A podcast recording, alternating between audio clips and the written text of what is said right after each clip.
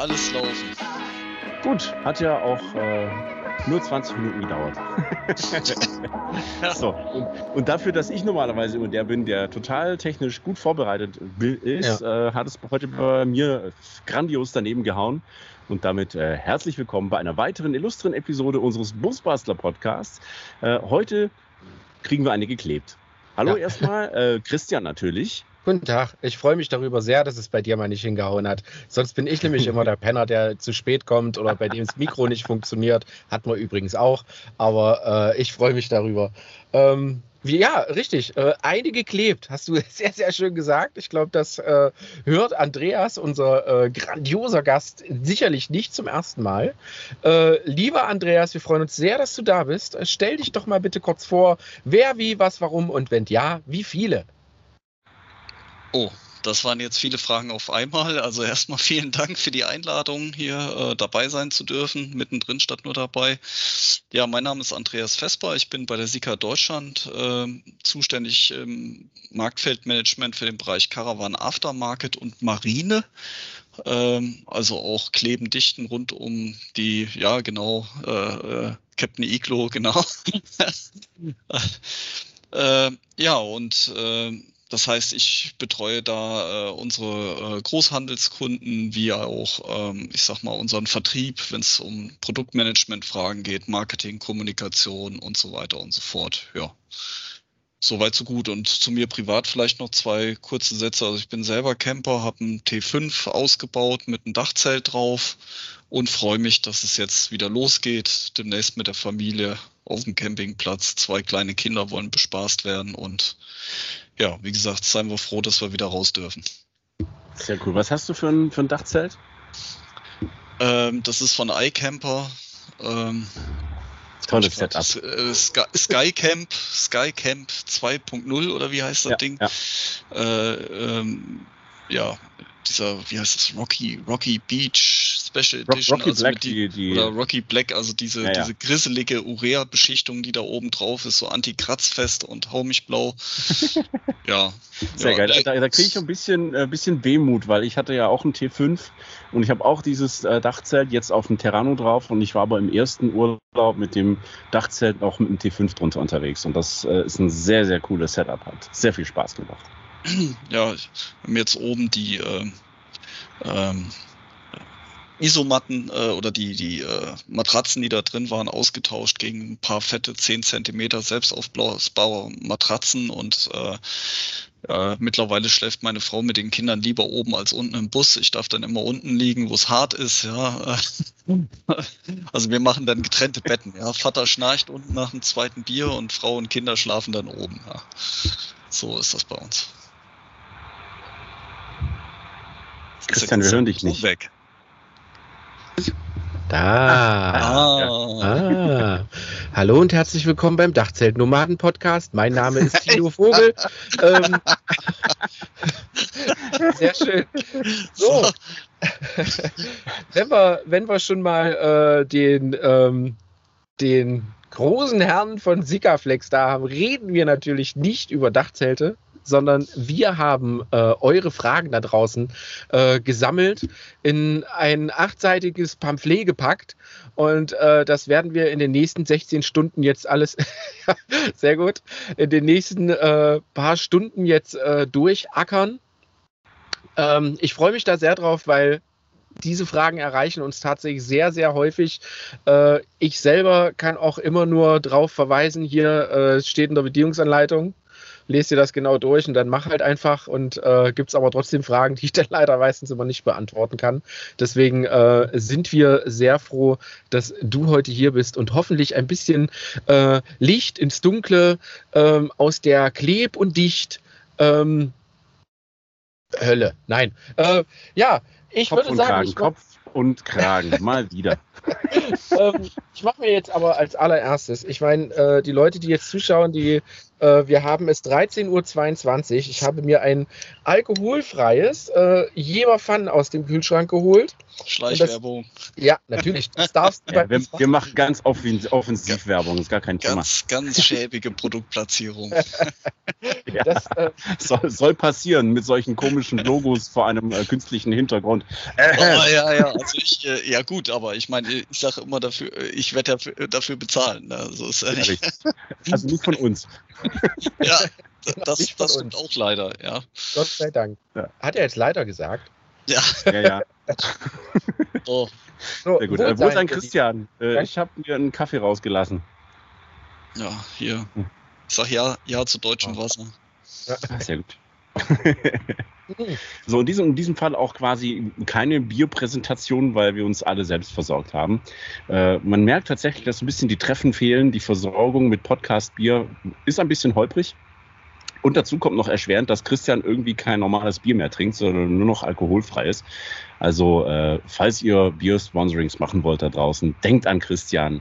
Äh, ich trinke das mittlerweile übrigens auch ganz gerne. Nicht jedes, also dieses äh, Jever mag ich zum Beispiel gar nicht. Aber äh, es gibt durchaus sehr leckere alkoholfreie Biere mittlerweile. So, ja. damit aber jetzt endlich mal zum Thema Kleben und Dichten, oder? Ja. So, so, jetzt hatten wir ja äh, den Dachzeltnomaden-Podcast, jetzt hatten wir den äh, äh, Verband der deutschen Bierbrauer-Podcast und jetzt steigen wir ein in den Kleben-Podcast. Genau. Ähm, also, Frage Nummer eins: Wann kleben und wann dichten? Und was ist der Unterschied? Ja, das ist äh, schon direkt der Klassiker schlechthin. Ne? Äh, kleben und dichten. Äh, es gibt ja auch so Produkte von nicht näher genannten Wettbewerbern, die, die heißen sogar so, äh, klebt und dichtet. Also ähm, gerade beim Di eigentlich, eigentlich der richtige Unterschied ist so beim Dichten zum Beispiel äh, schon die erste Frage, will ich das nochmal auseinanderkriegen? Weil so ein, ja, genau, Dankeschön. Äh, immer Salz in die Wunde streuen hier. So, äh, also der Punkt äh, ist halt der, wenn ich jetzt irgendwas wieder abkriegen will, wie zum Beispiel eine Dachhaube, ein Seitenfenster oder äh, eine Steckdose, äh, steckt, ja, also hier so ein CE-Außenstecker, äh, Gedöns äh, und will das nochmal jemals wieder abkriegen, dann will ich das ja nur dichten. Ich habe da aber vielleicht noch eine mechanische Fixierung und ich will gar nicht, dass das Adhäsion aufbaut, also Haftung zu beiden Seiten, weil sonst äh, reiße ich das ja kaputt, wenn ich das auseinanderbaue oder ich habe Schwierigkeiten, es überhaupt auseinanderzukriegen.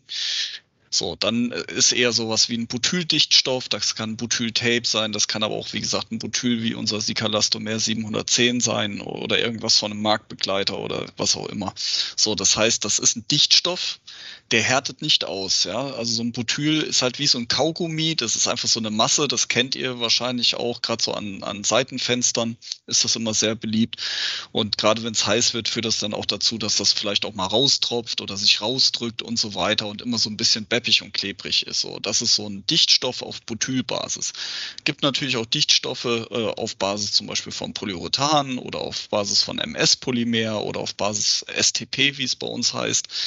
Ähm, das sind halt Produkte, die härten chemisch aus wie so ein Badezimmersilikon. Ne? Die sind erst eine Paste, ich sag mal wie Zahnpasta, und dann kommt halt Luftfeuchtigkeit so als Reaktionspartner und dann wird der Kram fest. So, und dann äh, ist natürlich wichtig, dass wenn das fest wird, will ich ja, dass es halt auch zum Untergrund haftet, weil sonst äh, kommt da ja das Wasser durch, weil in den Fällen habe ich dann vielleicht nicht noch eine zusätzliche Verschraubung, Verklemmung oder sonstige Geschichte. Das heißt, da muss ja der Dichtstoff dann den Job übernehmen, sozusagen die Teile äh, sozusagen untereinander dicht zu halten, damit das Wasser da nicht reinkommt. Und das ist schon mal der erste wesentliche Punkt. Also die Frage beim Dichten, will ich das nochmal jemals auseinanderkriegen? Ja, nein sein oder äh, soll das äh, dauerhaft dicht sein, ja? So, und mit dem Kleben und Dichten, der Unterschied ist einfach der auch, wie zu Hause auch, ähm, wie soll das Produkt ein Gewicht tragen? Also wenn ich was abdichte, dann dichte ich ja meinetwegen zum Beispiel gegen Wasser, gegen Staub, gegen äh, Fahrgeräusche, ne, wie eine Windschutzscheibe zum Beispiel. Ist ja so eine klassische Klebeanwendung, die sind alle verklebt, die Windschutzscheiben heutzutage. Ich will halt kein Wasser im Fahrzeugraum haben, ich will keine Windgeräusche da drin haben und ich will da auch keinen Dreck drin haben. So. Und äh, dann klebt das und dichtet auch aber hier ist der Fokus natürlich auf die Klebeanwendung, weil das ist ja ein sicherheitsrelevantes Bauteil. Ja, keiner will bremsen und auf einmal fliegt einem die Scheibe von der A-Säule runter. Genauso der Airbag hat ja auch eine Funktion, drückt sich teilweise auf der Beifahrerseite gegen die Windschutzscheibe, also muss das Ding auf jeden Fall drin bleiben.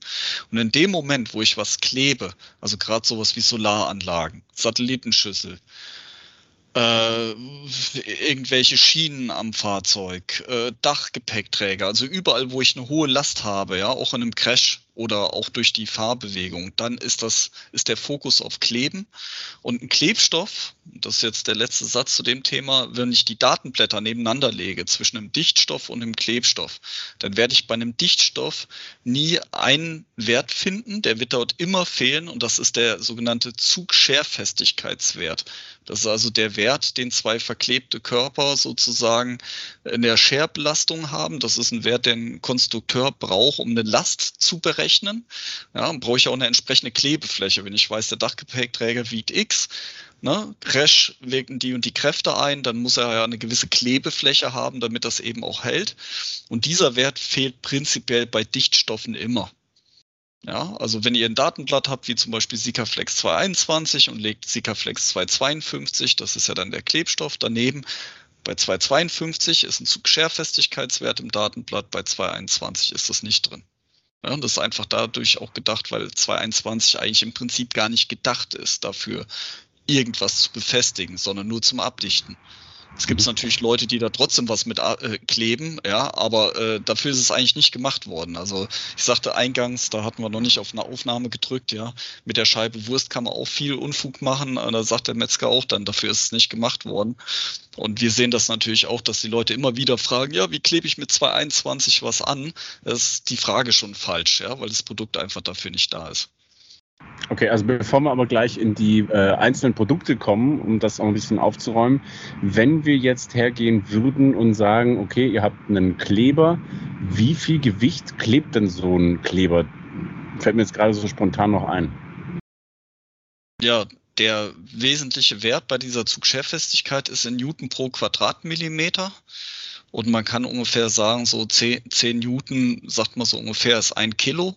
Und wenn ich jetzt so einen Wert habe, jetzt nehmen wir mal so einen Standard elastischen Montageklebstoff, ist jetzt auch völlig egal welches Produkt. Sagen wir mal, hätte ich da eine Zugschärfestigkeit von 2,5 Newton pro Quadratmillimeter. Das heißt, ich habe dann eine Klebkraft von 250 Gramm pro Millimeter, also ein Päckchen Butter auf Deutsch gesagt, was ich an einen Millimeter hängen könnte. Wenn man sich das jetzt vorstellt, dass ich da halt eine entsprechende Kleberaupe habe, ne, einen Meter lang und einen Zentimeter breit, dann sind das natürlich viele, viele tausende Quadratmillimeter und das ist dann halt auch der Grund, warum so eine elastische Verklebung halt äh, sehr gut hält, weil ich einfach eine große Klebefläche habe. Ja, also jetzt auf einen Millimeter, das kennt ihr auch, wenn ihr mal irgendein Plastikspielzeug habt, was zerbrochen ist und ihr versucht das Stoß an Stoß wieder zu kleben, geht das ja meistens schief. Warum? Weil die Klebefläche einfach zu klein ist, ja, weil das so, so das kann gar nicht funktionieren, selbst mit dem besten Sekundenkleber nicht. Ne?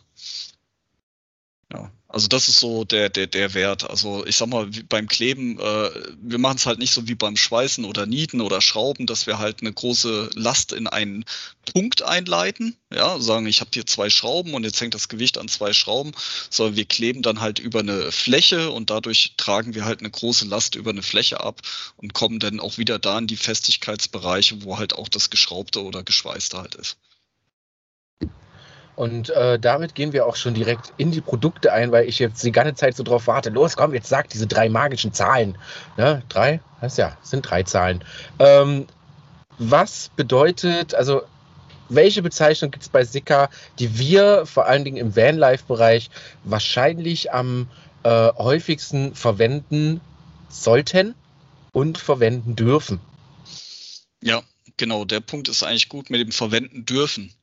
Weil es gibt nämlich da einen sehr großen Unterschied vom Gesetzgeber. Also das hat sich auch nicht Sika überlegt und das betrifft auch alle anderen Anbieter. Also es gibt natürlich im gewerblichen Bereich, also im Bereich Fahrzeugbau, ja, gibt es natürlich viel mehr Produkte, äh, die verwendet werden dürfen als beim Privatanwender, weil man einfach als Gesetzgeber sagt, okay, der Privatanwender, der hat da keine Ahnung davon, was zum Beispiel Isocyanat ist oder was halt äh, bestimmte Lösemittel sind und so weiter.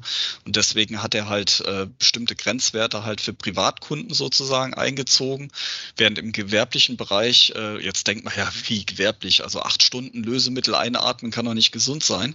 Ja, da gibt's aber dann wiederum äh, Arbeitsplatz, äh, Grenzwerte zum Beispiel, Beispiel und Vorschriften, wie viel Lösemittel darf an einem Arbeitsplatz sein. Das wird auch gemessen von Berufsgenossenschaften, Betriebsärzte schauen da drauf und so weiter. Das heißt, ein Gewerbetreibender wird auch viel besser geschult, wird besser kontrolliert und so weiter und so fort. Ja, und da sagt man halt, jemand, der halt regelmäßig damit Umgang hat, darf damit mehr. So, also jetzt im privaten Bereich ist das dann halt so, äh, gibt es ja speziell diese iCure-Produkte, ja, also hinten 221i, 252i. Also daran erkennt der Privatanwender, das sind Produkte für mich. Das gibt es auch im Schiffbereich, im Marinebereich gibt es 291i, 292i. Also immer wo hinten das i dran ist. Das ist einfach eine Technologie, wo dieser Isocyanat-Anteil so weit reduziert ist, dass es halt für Privatkunden wieder okay ist. Also da ist im Prinzip weniger als 0,1 Prozent drin, also so gut wie nichts. Ähm, und dann gibt's auch noch die 500er Produkte. Das kennt ihr vielleicht so von unseren Marktbegleitern, von den MS-Polymeren. Ähm, die fangen dann halt bei uns mit 5 vorne an. Und die sind komplett kennzeichnungsfrei. Da ist dann auch kein Isocyanat drin und so weiter und so fort. Und die darf man dann auch einsetzen. Und es gibt natürlich auch gewerbliche Kunden, die diese Produkte einsetzen, weil das hat dann nicht weniger was mit Arbeitsplatzsicherheit zu tun, sondern um die speziellen Eigenschaften dieser Produkte. Aber da kommen wir wahrscheinlich dann auch drauf. Ähm, da kann ich auch schon einen kleinen Ausblick hier so ein bisschen exklusiv geben. Trommelwirbel, Trommelwirbel, äh, weil wir sind ja jetzt äh, hier mitten in der äh, Sortimentsplanung fürs nächste Jahr. Und ähm, diese äh, Geschichte mit, ja, wann nehme ich 200er Sikaflex-Produkte, wann nehme ich 500er Sikaflex-Produkte, hat mich auch dazu veranlasst zu sagen, wir räumen da ein bisschen auf und ab nächstem Jahr gibt's nur noch diese 500er Produkte. Ja, also das wird dann halt einfacher sein für den Privatanwender, weil es gibt dann halt nur noch einen Dichtstoff und einen Klebstoff und dann gibt es natürlich noch ein Butyl und ein Silikon und so weiter. Aber ich sag mal, es wird nicht mehr die Frage geben, wann nehme ich 521 UV, wann nehme ich 221i und so weiter, weil es ist natürlich für einen Privatanwender ein bisschen verwirrend. Das straffen wir jetzt ein In der Tat. Und, äh, ja, nee, das hat, hat auch historische Gründe äh, gehabt. Ähm, das würde jetzt hier zu weit führen, aber das hat so auch mit der Unternehmensgeschichte von Sika ein bisschen zu tun und äh, wie halt bestimmte Sortimente mal entstanden und gedacht worden sind. Und äh, ich sag mal, so ein Produktsortiment ist halt auch so ein lebender Körper, auf Deutsch gesagt, genauso wie ein Fahrzeughersteller auch sagt, okay, jetzt brauche ich da mal eine Sitzheizung oder eine Klimaanlage oder, ne, also es entwickelt sich alles weiter und äh, die haben halt gedacht, okay, wir nutzen halt jetzt ähm, die, die, ich glaube, über zehn Jahre ist das jetzige Sortiment im Markt. Und ich denke, so nach gut zehn Jahren kann man da mal was Neues machen. Wenn, lass uns uns doch gleich mal runterbrechen. Und wenn du sagst, es gibt dann nur noch einen Klebstoff und nur noch einen Dichtstoff, das ist, heißt ja im Prinzip, ich kann mich ja jetzt schon auf diese zwei Produkte mehr oder weniger fokussieren. Äh, welche beiden sind das dann? Ja gut, die neuen Produkte gibt's ja noch nicht im Markt. Die werden jetzt erst eingeführt. Also wenn ich jetzt Namen sage, äh, könnte ich auch machen, aber äh, kann keiner noch nirgendwo kaufen, weil die sind in keinem Katalog. Die gibt's nicht bei Amazon, also nirgendwo. Also die, äh, ich habe sie auch hier schon stehen. Ich könnte sie zeigen, aber äh, ich will dem jetzt nicht vorgreifen, weil sonst ist der Handel wieder traurig, dass ich Sachen im Internet erzähle, von denen sie noch nichts wissen. Ja, weil die Leute rufen dann da an und sagen, äh, ich habe gehört, äh, so. Also äh, im Prinzip kann man sagen, es ist die Weiterentwicklung von dem 521 UV. Äh, das ist ja jetzt der Dichtstoff witterungsbeständig. Das heißt also, wenn ich da irgendwas weiß abfuge außen am Auto, dann bleibt das auch über viele Jahre weiß, ja, und vergilbt nicht. Und dann gibt's ja einen Klebstoff dazu auch, das ist der Sikaflex 552. Und die beiden Produkte haben wir sozusagen jetzt general überholt und die wird's dann halt mit einer anderen Nummer sozusagen, mit besseren Eigenschaften äh, dann für nächstes Jahr geben. Ja, das ist also sozusagen ein gepimpter 521 UV und ein gepimpter 552 und äh, ich kann mal zum Beispiel sagen, was ist da gepimpt zum Beispiel? Also der, der neue 521 UV, der eine andere Nummer hat, der ist zum Beispiel dann auf Fungizid eingestellt. Das heißt, wenn ich den in der Außenfuge habe, äh, kann da nichts mehr drauf rumgammeln. Also wenn da einer sein Auto irgendwie äh, im Herbst unter so eine Vollgarage packt, ja, und ist noch feucht und schmutzig und dann hat er zwar den Schimmel überall im Auto und auf dem Auto, aber nicht auf der Fuge. Wie sieht das äh, jetzt aktuell aus? Welche Produkte sind das jetzt, just in diesem Moment, die man äh, genau für sowas empfiehlt? Also was ist für uns das beste äh, Dichtmittel und welches für uns das beste Klebemittel? Ja, ich würde so jetzt von meiner eigenen Anwendungserfahrung auch sagen, also 521 UV ist eigentlich so der Premium-Dichtstoff, äh, wo ich im Prinzip auch außen wie innen alles mitmachen kann. Ähm, weil der halt eben halt, ähm, ich sag mal, das ist ja auch das Thema, wo wir nachher noch drauf kommen, dieses Thema Primerlos und so weiter und so fort. Also weil der Privatanwender, ich, ich habe da immer so dieses Thema, ja, okay, wenn ich jetzt sage, nimmst einen Primer, dann ist vielleicht die Performance von dem Produkt am Ende ein Tick besser, aber wenn die Leute den Primer nicht richtig verarbeiten, dann haben sie auch nichts gewonnen, ja. So mal abgesehen davon, dass es Geld kostet und so weiter und so fort. So, also 521 UV wäre so das Produkt, wo ich sage, okay, wenn man sich davon eine Kartusche irgendwo in den Keller packt oder in die Werkzeugkiste, damit kann man so ziemlich alles äh, am Fahrzeug dann dichten. Und äh, zum Kleben, wenn es jetzt um Solaranlagen äh, gehen würde, ich meine momentan auch in Klebesets, äh, ja, ich würde sagen 552, 552 AT. Also es gibt den 552 auch noch in zwei verschiedenen Varianten. Auch das macht es kompliziert, aber das räumen wir halt alles auf. Und aber jetzt, wenn jetzt einer sagt, okay, einmal dichten, einmal kleben bitte, 521, 552. Fertig. Was hat das dann äh, damit auf sich, dass die Leute immer nur von äh, was war es, 1,25i, glaube ich? Nee, 2,21i. 2,21, genau und 2,52. Ja, das, der, der Hintergrund ist halt auch so ein bisschen von der Handelspositionierung oder wie halt solche Produkte eingeführt worden sind. Also als diese IQ-Geschichte vor zehn Jahren kam, äh, äh, war das natürlich eine Sache, die auch einen kommerziellen Hintergrund hat. Man muss halt Folgendes wissen. Also ähm, wenn man jetzt so zehn Jahre zurückgeht und sich da Rohstoffpreise angucken würde als Chemiemensch, äh, würde man sagen, okay, PU oder die Polyurethan-Technologie ist ja eine der weit verbreitetsten Technologien, ja, Kaltschaummatratze, Kühlschrankisolierung, die ganzen Dashboards, eure, der Sitz, auf dem du sitzt, der Schaum ist garantiert aus Polyurethan.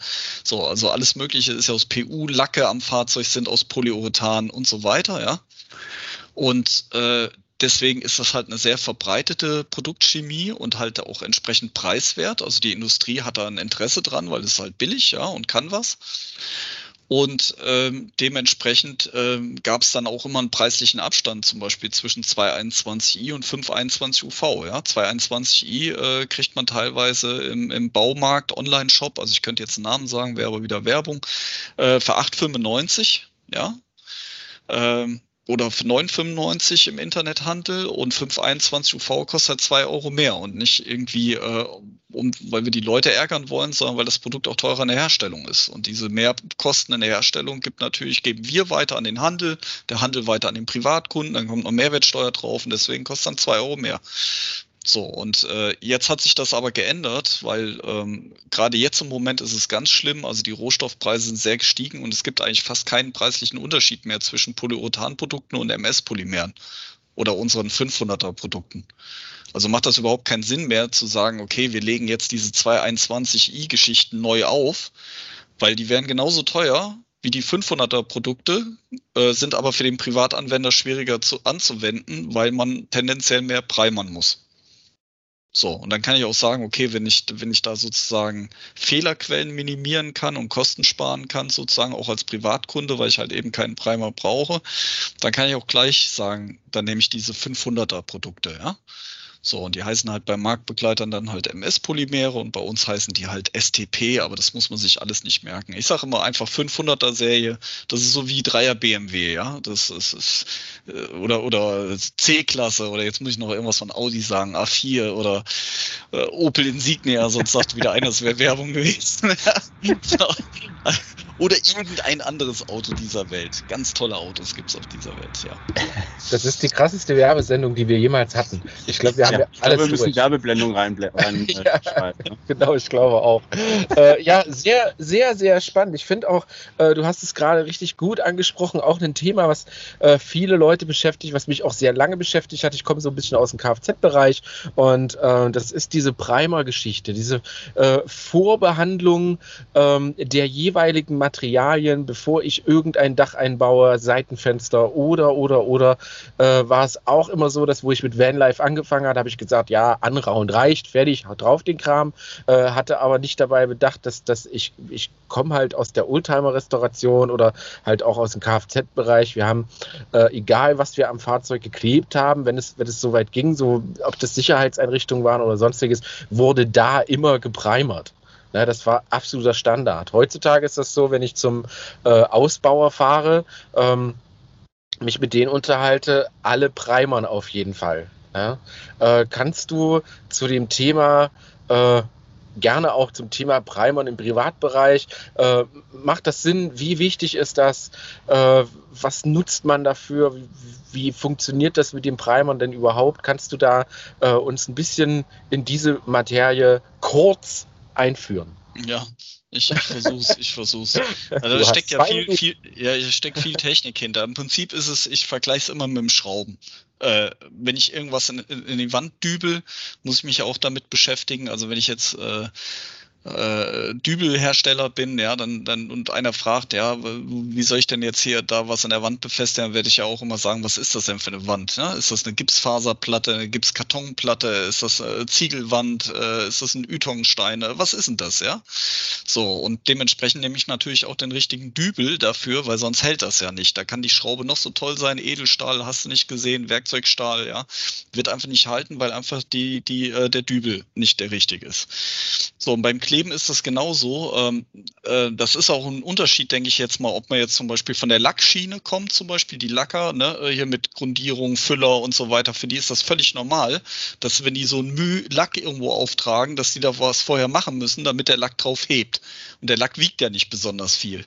Äh, wenn ich aber jetzt so aus dem Bereich äh, vielleicht so privat komme und habe da meinen Alleskleber oder meinen Sekundenkleber, ja, und da habe ich ja, oder mein Lösemittelhaltigen, ich sag mal sowas wie Patex, ne, für Schuhsohlen anzukleben. So, dann brauchen diese Produkte alle eben keinen Primer und keine Vorbehandlung. Und dann denkt man sich, naja, wenn das im Haushalt so geht, dann kann das doch bei so einem Profi-Klebstoff nicht sein, dass ich da noch mehr machen muss, weil der kostet doch so viel, ja. Und wenn das im Fahrzeugbau und so weiter und so fort. So, und ich denke, da, da kommen, da prallen schon mal so zwei Welten aufeinander. Also für einen Lackierer im Werkstattbereich ist das völlig normal, wenn der klebt, oder auch im Karosserielackbereich völlig normal, dass der da primert, weil er es ja beim Lackieren auch macht. Und der Privatmensch sagt, Primer was? Hä? Ja, so. Und äh, ist natürlich aber auch so, wenn ich auf eine Rigipsplatte äh, gehe oder auf eine Gipskartonplatte, jetzt habe ich schon wieder Werbung gemacht. Also es gibt natürlich auch Gipsplatten von Knauf, ja, und vielen anderen tollen Herstellern. So. Also, wenn ich auf eine Gipskartonplatte gehe und will da irgendwas drauf machen, zum Beispiel einen Putz, ja, dann muss ich das ja auch vorher grundieren, ja, weil halt diese Gipsplatte nicht tragfähig ist, die ist staubig und dann fällt halt mein Putz ab. Und genauso ist es beim Kleben auch. Der Primer macht nichts anderes als die, den Untergrund Hintergrund haftfreundlich zu gestalten, weil der Klebstoff ist halt doof, der weiß ja nun mal nicht, worauf ich klebe. Und jetzt muss man sich den Primer oder den Aktivator vorstellen wie so ein Reiseadapter. Ja, ich habe einen Schuko-Stecker und jetzt komme ich irgendwo hin, da passt der Stecker nicht. Ich fahre in die Schweiz und stelle fest, Map, ja, geht nicht rein der Stecker in die Dose. Und da ist jetzt im Prinzip der Primer mein Adapter, der stellt dann halt eine Verbindung her zwischen dem Klebstoff und dem Untergrund und dann passt das. Und Primer sind meistens äh, sehr so so, also zumindest bei Sika sind das so Haftlacke, zum Beispiel auf Polyurethanbasis oder auf Epoxidharzbasis, äh, die natürlich dann halt für Klebstoffe einen entsprechenden freundlichen Haftgrund haben. Die haben noch einen weiteren Vorteil, äh, dass wenn ich jetzt eine raue Oberfläche habe, wie zum Beispiel, nehmen wir mal Aluminium, ne, ich habe Aluminium-Oxidschicht drauf, habe das angeraut, ne, dass es wieder schön glänzt. So, dann habe ich da ja so Rautiefen unter dem Mikroskop drin und der Primer läuft da halt wie so eine Suppe rein und macht das alles schön glatt. Ja, und dadurch erhöhe ich dann für diese Paste, was ja der Sikaflex ist, äh, erhöhe ich einfach die Klebefläche. Man muss sich das sonst unter Mikroskop vorstellen, wie so der Mount Everest, ja, Berg und Tal. Und der Klebstoff ist halt dickflüssig in dem Fall. Und der läuft dann nicht in die Löcher rein, der Primer aber schon. Und dadurch hat der Klebstoff einfach mehr von diesen Quadratmillimetern, von denen wir da vorher gesprochen haben. Ja. Deswegen hält es dann auch besser, weil ich einfach mehr Klebefläche habe. Ja. Also ich erhöhe einfach die Klebefläche auf derselben Stelle durch, durch Primern zum Beispiel. Ja. Muss man denn immer primern? Nein. Egal mit welchem Material? Nein. Woran, woran macht man das fest? Steht das äh, auch in der Bedienungsanleitung oder? Ähm, äh, ja, also es gibt da sowas äh, sehr Spezielles von Sika. Ich glaube auch nicht, dass es das von jemand anderem noch gibt. Das ist diese sogenannte Vorbehandlungstabelle. Die haben wir auf unserer Caravan-Webseite. Ähm, billige Eigenwerbung, sika.de slash Caravan. So, da gibt es so einen Bereich Dokumenten-Download äh, und da gibt es Vorbehandlungstabellen sowohl für die 200er Serie als auch für die 500er Serie. Und da gehe ich einfach rein und sage zum Beispiel, ich will auf dem Fahrzeuglack was kleben und das andere ist meinetwegen Aluminium eloxiert, also meinetwegen so eine Schiene, ja. Und dann kann ich sagen, okay, bei Alu muss ich das machen oder muss da halt nichts machen. Ja, da steht dann vielleicht auch einfach nur entfetten. So, dann weiß ich halt, okay, das muss halt staubfettfrei sein und das andere muss ich vielleicht primern oder so und dann funktioniert Perfekt. das auch in der Regel. Das sind natürlich Empfehlungen von uns, weil es gibt natürlich fünf Millionen Fahrzeuglacke und es gibt fünf Millionen verschiedene Kunststoffe und so weiter. Äh, generell sagen wir natürlich, also im Industriebereich läuft das ja so.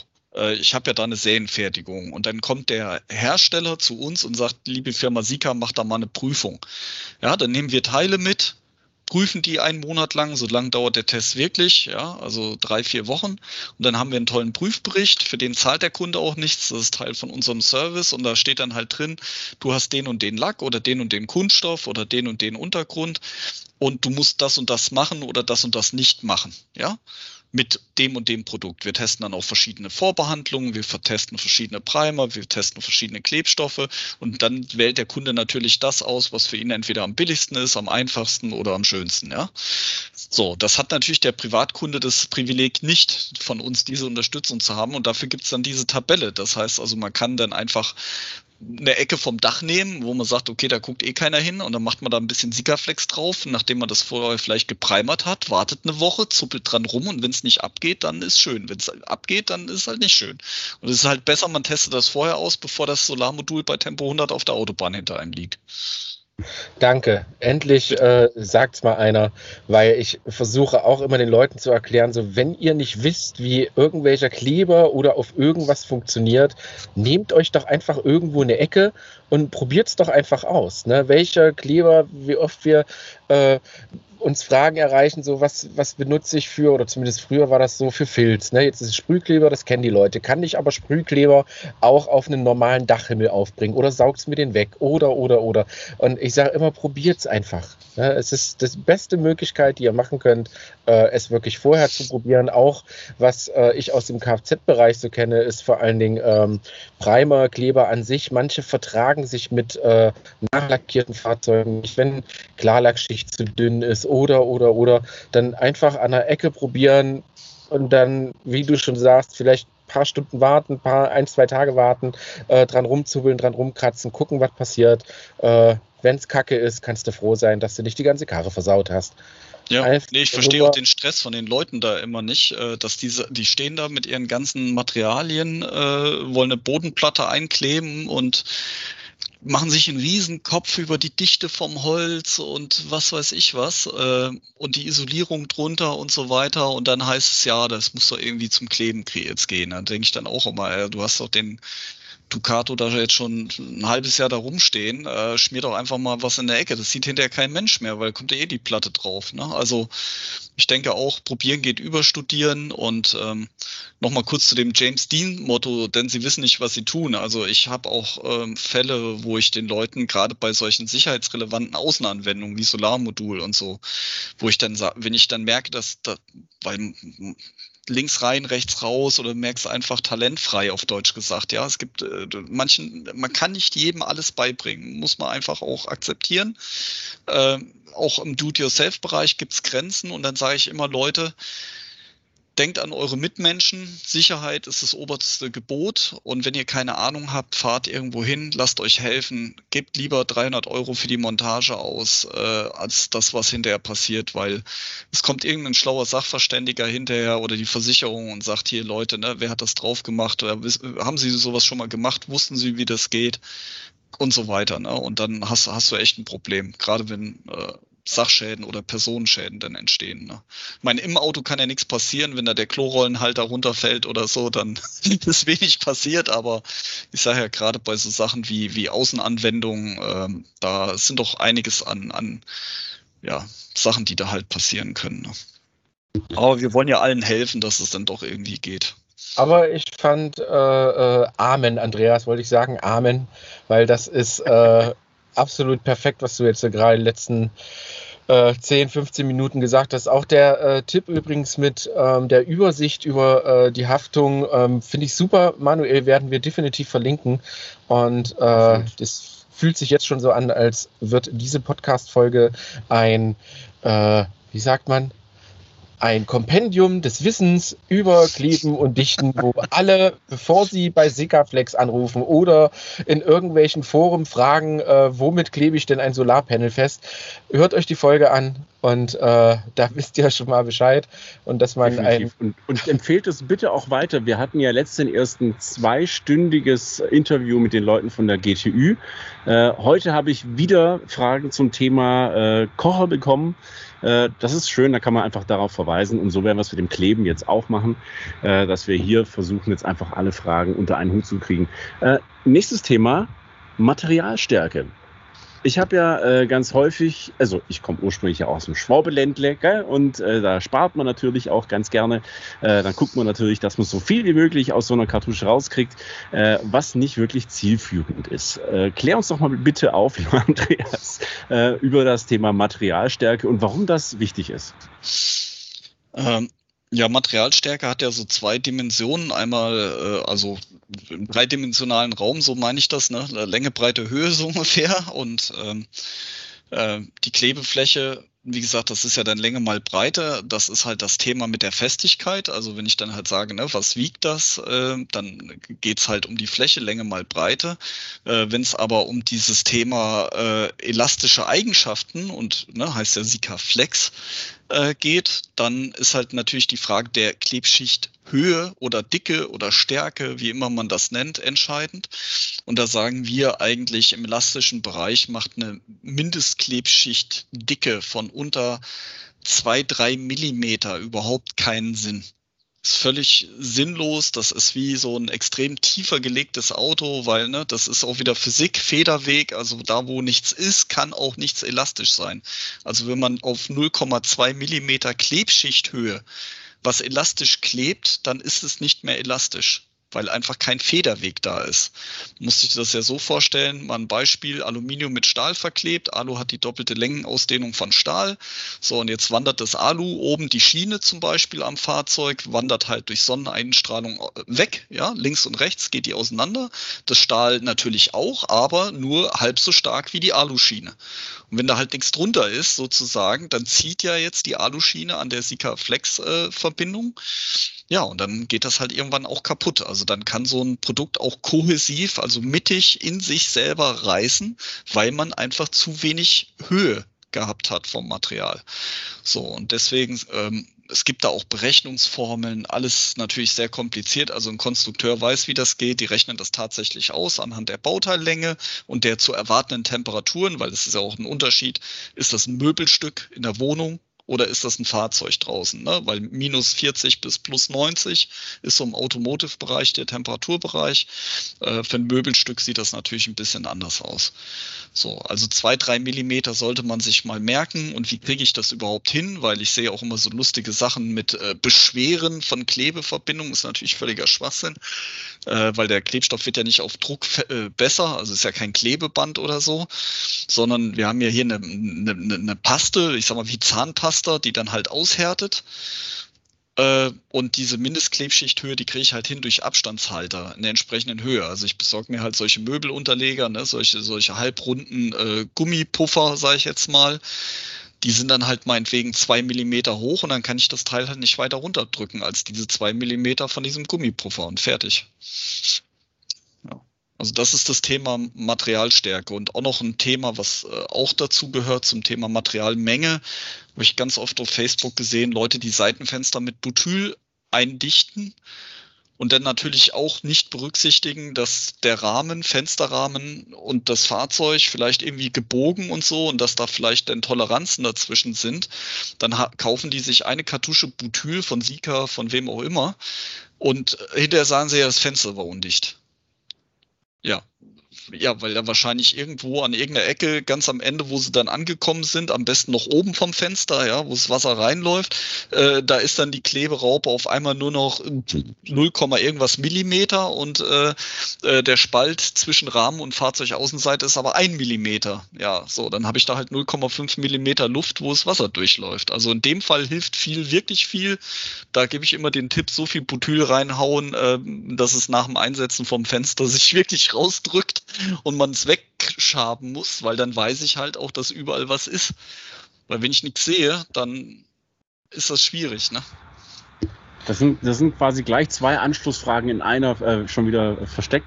Ich glaube, wir gehen aber erstmal noch ein bisschen auf die technische. Ähm, Hitzebeständigkeit. Hast du gerade gesagt, Automotive-Bereich minus 40 bis plus 90. Äh, ja. Gibt es da auch Dinge, die ich zu beachten habe, wenn ich jetzt ein, bei der Auswahl des Klebers zum Beispiel? Nein. Nein.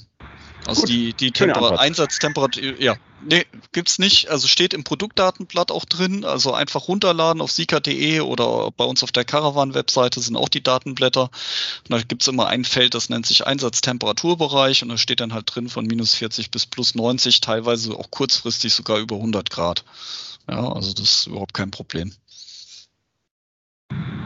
Sehr schön. Und dann die zweite Frage, die sich aus deiner äh, Antwort gerade schon ergeben hatte, war, okay, ich benutze das, so viel Material, dass es rausdrückt.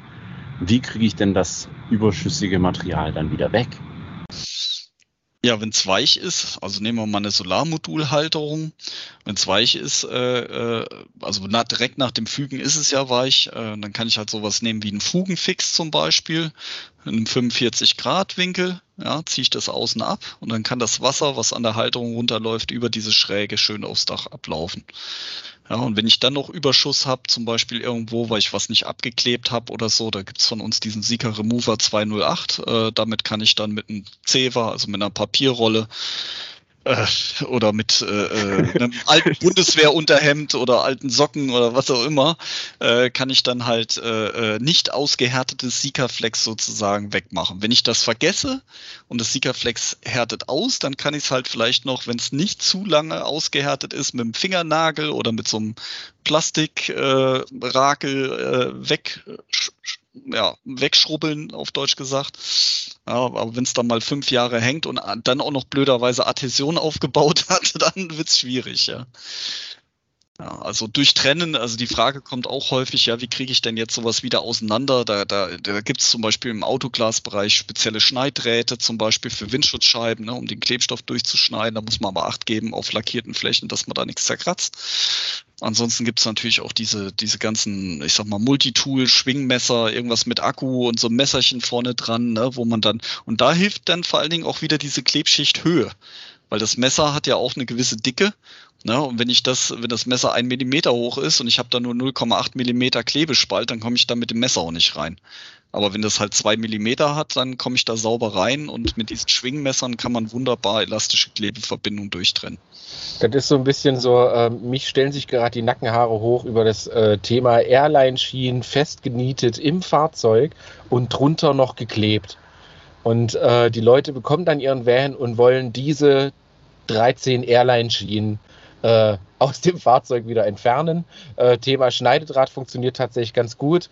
Ähm, aber wie du schon sagst, wenn es natürlich äh, fest genietet ist und denn die Klebeschicht so ultra dünn ist, dass vielleicht noch nicht mal ein Schneidedraht durchgeht, dann äh, sieht der Lack einfach danach äußerst bearbeitet aus. Ist völlig normal. Ist eine Riesenarbeit, ist ein Riesenanfick.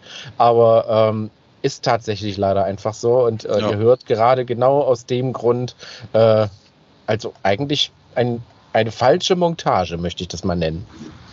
Ja, nee, also ich sag mal, ein Konstrukteur, ein guter Konstrukteur macht sich natürlich auch über diese Aftermarket-Geschichten äh, Gedanken. Das ist ja so gerade das Thema Autoglas, ne? jeder weiß, ne, Steinschlag und so weiter. Also eine Autoscheibe muss halt leider irgendwann mal vielleicht ersetzt werden. Und äh, dann wäre es natürlich ungeschickt, wenn da keiner mehr mit dem Draht dazwischen käme. Ja. Ähm, eine Sache noch, die mir gerade noch einfiel. Äh, du hast gesagt, in diesem Fall hilft viel tatsächlich viel. Das bedeutet aber, es gibt auch noch andere Fälle, wo viel nicht viel hilft. Ist, Ja, das ist halt das Thema mit der Untergrundvorbehandlung. Also, weil einer hatte, glaube ich, auch bei euch auf Instagram gefragt, boah, irgendwas, wo war, war das? Das war auch so von wegen, äh, mit dem viel hilft viel. Also, ob das, ob das richtig wäre, dass grundsätzlich immer viel, viel hilft. Also, viel hilft nur dann viel, wenn ich natürlich auch die richtige Untergrundvorbehandlung gemacht habe. Äh, also, ich kann jetzt nicht die Schwächen der, äh, der Untergrundvorbehandlung durch mehr Sikaflex oder mehr Material beheben. So nach dem Motto, wenn ich da viel Klebstoff drauf schmiere, weil wenn viel nicht hält, das ist wieder wie 20 Schrauben mit einem falschen Dübel in die Wand gemacht, ja, erhalten auch alle 20 Schrauben nicht, ja. Das ist genau das gleiche mhm. Thema. Also, und, und wie ist es, also nehmen wir jetzt mal, ja. Nehmen wir jetzt einfach mal ein Beispiel. Ich möchte ein flexibles Solarmodul auf mein Dach kleben. Äh, und das sind ja, keine Ahnung, lass es 40 Zentimeter Breite sein, einen Meter lang sein. Und äh, das heißt, ich bestreiche das jetzt einfach flächig komplett mit, mit Kleber und papp das dann aufs Dach. Wäre das der Idealfall? Der Hersteller würde jetzt wahrscheinlich äh, einen mittleren Herzkasper kriegen, weil äh, Nein, äh, äh, äh, nee, wegen Thema Temperatur, ne? Also, äh, äh, also weil, weil Klebstoffe sind ja Kunststoffe und Kunststoffe isolieren und ein Solarmodul wird ja dann, äh, wenn es heiß wird, sinkt ja der Ertrag. Das ist ja auch völlig normal. Deswegen ist es auch nicht so geschickt, das komplett vollflächig hinten zu verkleben, weil dann hätte ich halt eine Isolierung auf der Rückseite des Solarmoduls angebracht und dann äh, macht es halt weniger Watt. Ja, äh, so Punkt eins. Punkt zwei ist, es ist tatsächlich ganz witzig, dass natürlich durch viel Klebstoffeinsatz, also wenn man jetzt sagt, man hat jetzt keine richtig gute Adhäsion, ja, sagen wir mal, anstatt 100 Prozent der perfekte Zustand nur 70 Prozent. So, wenn ich natürlich dann diese 70 Prozent sehr oft mache, dann habe ich natürlich mehr erreicht, als hätte ich zweimal 100 Prozent, ne, äh, äh, sozusagen. Dann ist sozusagen, das war nicht so dolle. Es gab aber auch schon Fälle, dass natürlich dann auch solche schlechten Klebeverbindungen einfach durch dynamischen Fahrbetrieb, Temperatur, Sommer, Winter, das arbeitet ja alles, die ganzen Bauteile. Und dann zieht sich auch so eine schlecht verklebte Geschichte dann halt irgendwann mal ab und ich hat, kann da unendlich viel aufbringen und irgendwann fällt es halt doch ab. Ja, und das ist halt so der, der Punkt. Also ähm, deswegen, es kann durchaus passieren, dass man halt durch, also auch wir haben auch solche Fälle manchmal bei Kunden, wo man sagt, ja, das ist jetzt nicht ideal, aber so der Lastfall an der Klebeverbindung ist jetzt nicht so dolle und ja, wird man mit zurechtkommen, ja.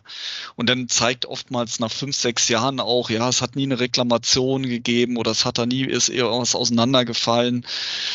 Äh, es gibt, es gibt solche, ich sag mal, Erduldungen von suboptimalen Klebeverbindungen gibt es auch in der Industrie und äh, auch, auch das muss man auch vielleicht hier und da mal privat hinnehmen, dass man sagt, okay, wenn man dann die Klebefläche hat, wie bei so einem flexiblen Solarmodul, kann man das vielleicht ein Stück weit heilen, aber es sollte nie das Ziel sein, durch äh, sinnlosen Materialeinsatz äh, ne, A, Geld, B, Nachhaltigkeit und so weiter, ne, und C, äh, weiß ich dann immer noch nicht. Auch da ist wieder das Thema flexibles Solarmodul, ne?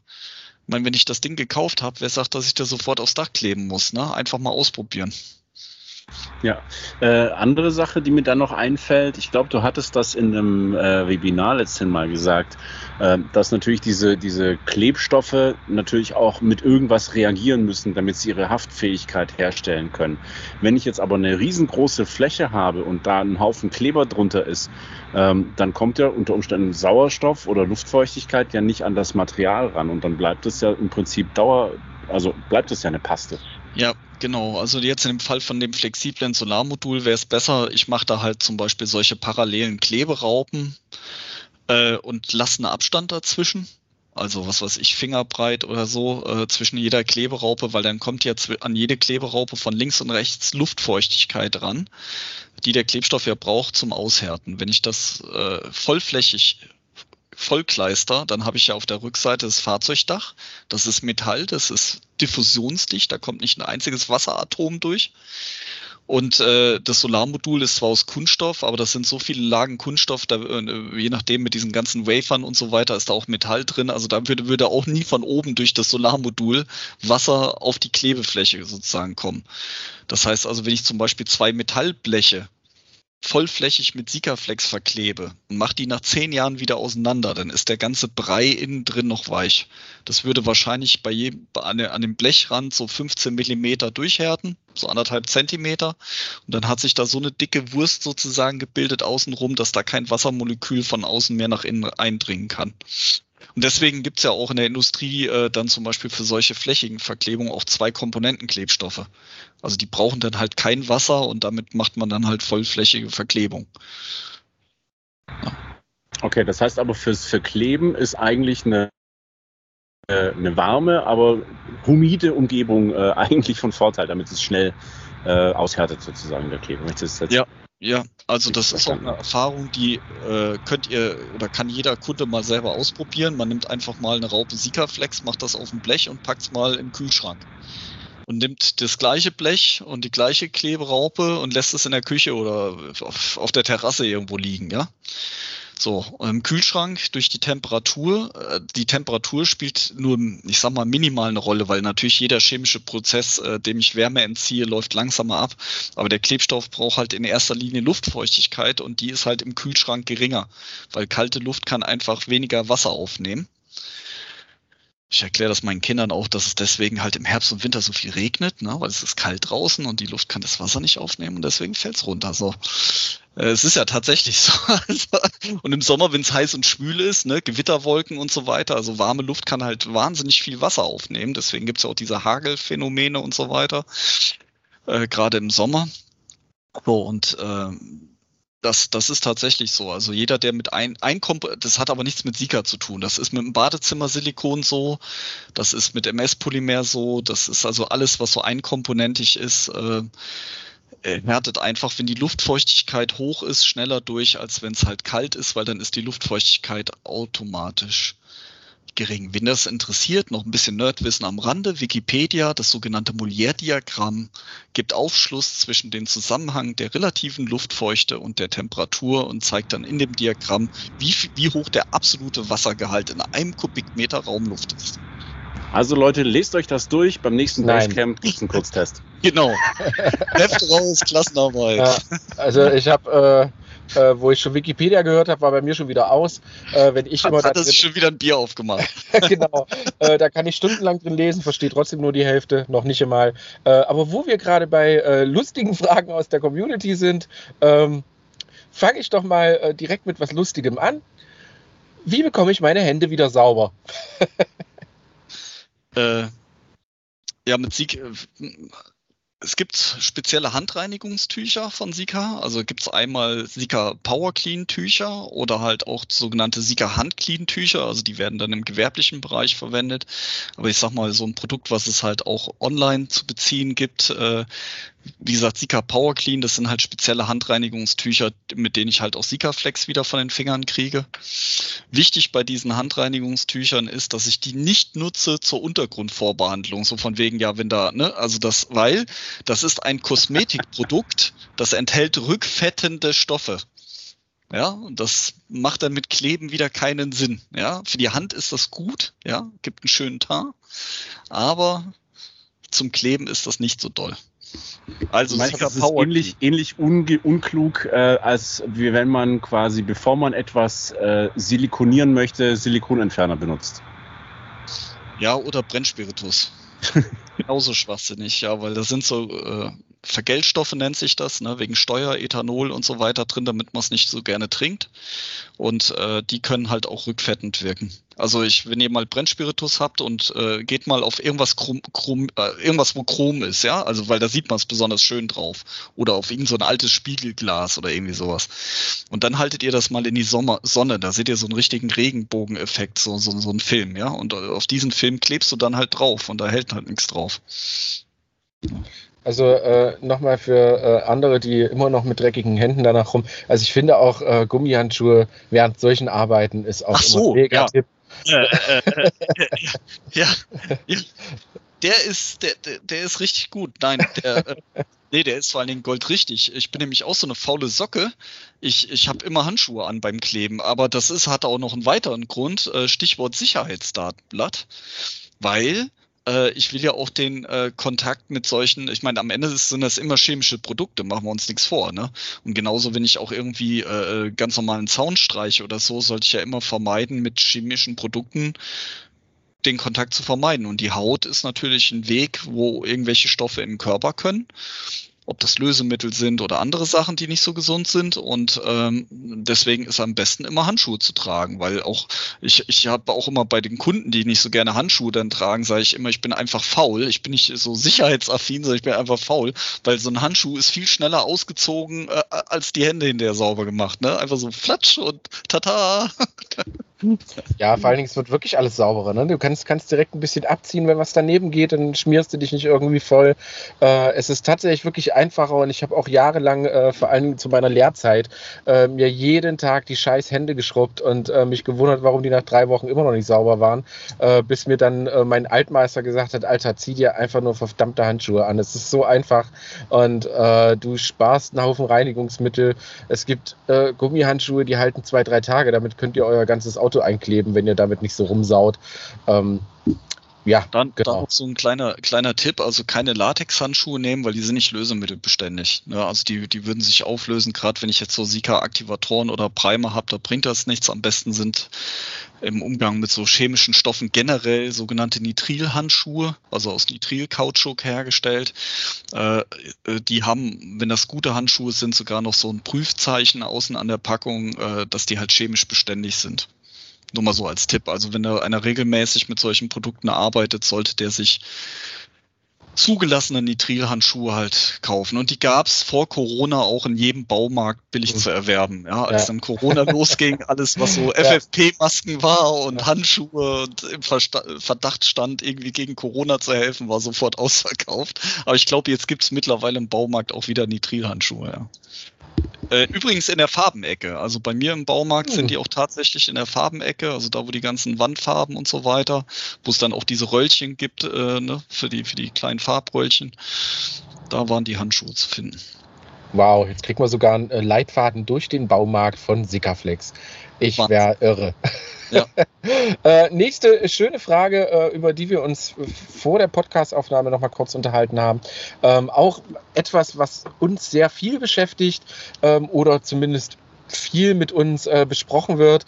Äh, wie dichtet man Schrauben oder Nieten am besten ab? Ich denke, oder zumindest ist es so aus meiner Erfahrung her, ähm, ich schraube was durch das Dach, sei es ein Dachgepäckträger, äh, sei es eine Airline-Schiene, schlag mich tot. Und äh, die Leute wollen, glaube ich, am besten wissen, wie dichtet man sowas am einfachsten ab. Ja, ich sagte vorhin schon, ähm, wenn, wenn halt der Niet schon mal äh, drin ist, dann ist das natürlich schwierig, weil der ja dann das Loch schon gebohrt ist und der Niet ist ja schon da durch und so weiter. Äh, dann, wie soll ich sagen, ne? so schmier irgendwas drüber, so nach dem Motto. Äh, das ist natürlich dann, ähm, ja, ist so eine optische Geschichte, ob das dann so schön ist, da die, die einzelnen Nietköpfe mit Sikaflex zu verzieren, muss jeder selber wissen, ne? ob das in einem Bereich ist, wo die Optik da eine Rolle spielt oder nicht. Ansonsten, wenn man das natürlich noch nicht gemacht hat, also im Prinzip erst noch nieten will und äh, äh dann kann man natürlich sagen, okay, ich bohre das Ganze, mache dann halt äh, Sikaflex da drauf, ähm, und setze dann sozusagen mein Bauteil da drauf und ziehe die Nieten, weil dann kann es durchaus sein, dass halt sich das Sikaflex durch das Bohrloch halt noch ein Stück mit durchzieht sozusagen und ich dann halt wie so eine Art Quetschdichtung innen außen habe. Ähm, das ist aber natürlich jetzt so keine klassische, ich sag mal, ich kenne das halt zum Beispiel im Caravan-Herstellungsbereich von diesen Batteriekästen. Ne? Die sind aus Polypropylen, weil chemisch beständig und so weiter.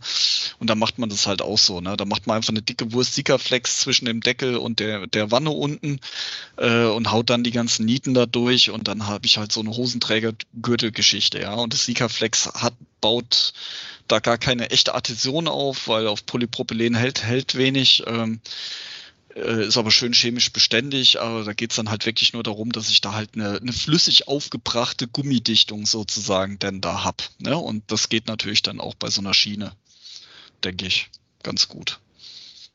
Ja.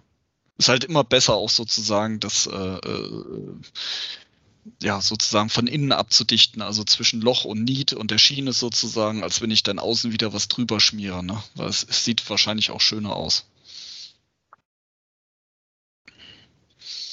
Herr, Herr Lemke, schläfst du oder?